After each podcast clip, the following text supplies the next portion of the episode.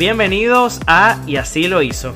Soy Carlos Mais y estaré compartiendo con ustedes historias de emprendedores, especialistas, artistas y personalidades que nos contarán absolutamente todo sobre cómo hicieron para lograr el éxito que tienen hoy en día en cada una de sus áreas.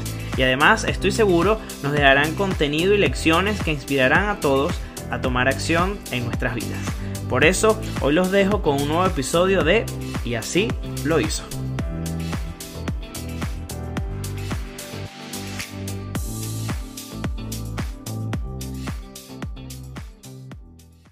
Y así es, estamos en un nuevo capítulo de Y así lo hizo, mi podcast en donde vamos a hablar con personalidades eh, interesantes, de esas personas que nos inspiran pero que también nos dan herramientas. Sin embargo, vamos a estar teniendo unas cápsulas de negocios, de emprendimiento, de marca, en donde en pocos minutos podamos llevarnos planes de acción. ¿Por qué? Porque me he dado cuenta que muchas veces nos paramos o nos frenamos por acciones pequeñas que estoy seguro que estos tips o consejos nos van a funcionar.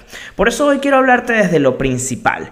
¿Qué hacer cuando no sabes por dónde comenzar? Y te traigo cinco preguntas que debes hacerte. En primer lugar, ¿cómo te ves en uno, dos o cinco años? Muchas veces estamos trabajando en cosas en las cuales no nos vemos trabajando ni siquiera los primeros meses, los próximos meses, ni tampoco en los próximos años. Entonces yo te pregunto, ¿qué estás haciendo hoy para cambiar esa situación y cómo te ves en esa época, en esos próximos años, para que trabajes en función de eso?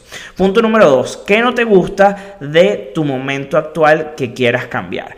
¿Por qué? Porque bueno, posiblemente estás en un área que sí te gusta, pero sabes que hay algo que te mantiene inconforme, esa manera de trabajar capaz en la empresa en donde estás o posiblemente en el negocio en el que te estás desarrollando, quisieras cambiar algunas cosas. Entonces es momento de ver qué no te gusta de, este, de, este, de esta situación actual y qué quisieras cambiar.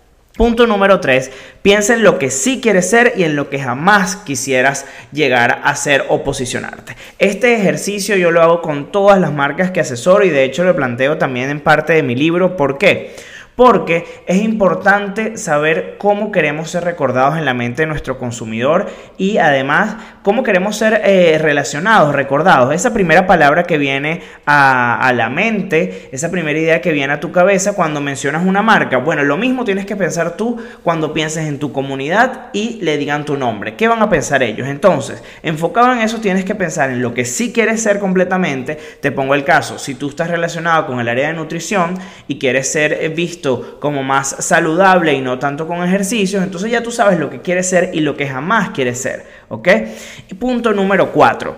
¿Quiénes son referentes para ti? Es importante esto porque esto también eh, eh, te funciona como un ejercicio de visualización.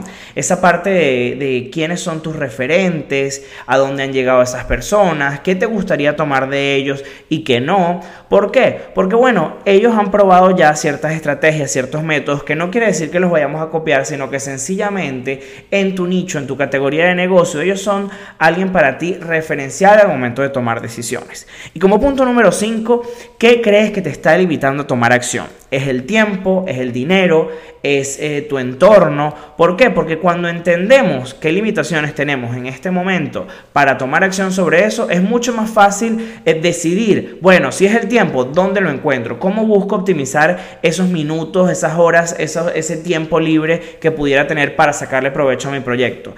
Y o, por ejemplo, si es el dinero, ¿cómo busco más recursos? Porque también eh, hay un dicho que dice que si no tenemos metas, no sabemos a dónde vamos a llegar ni cómo eh, tomar acción sobre eso. Entonces yo creo que es importante que tú te sientes un día bajo la calma, con la cabeza bien fría y pienses, ¿qué te está limitando hoy a tomar acción sobre esa idea que tienes en mente?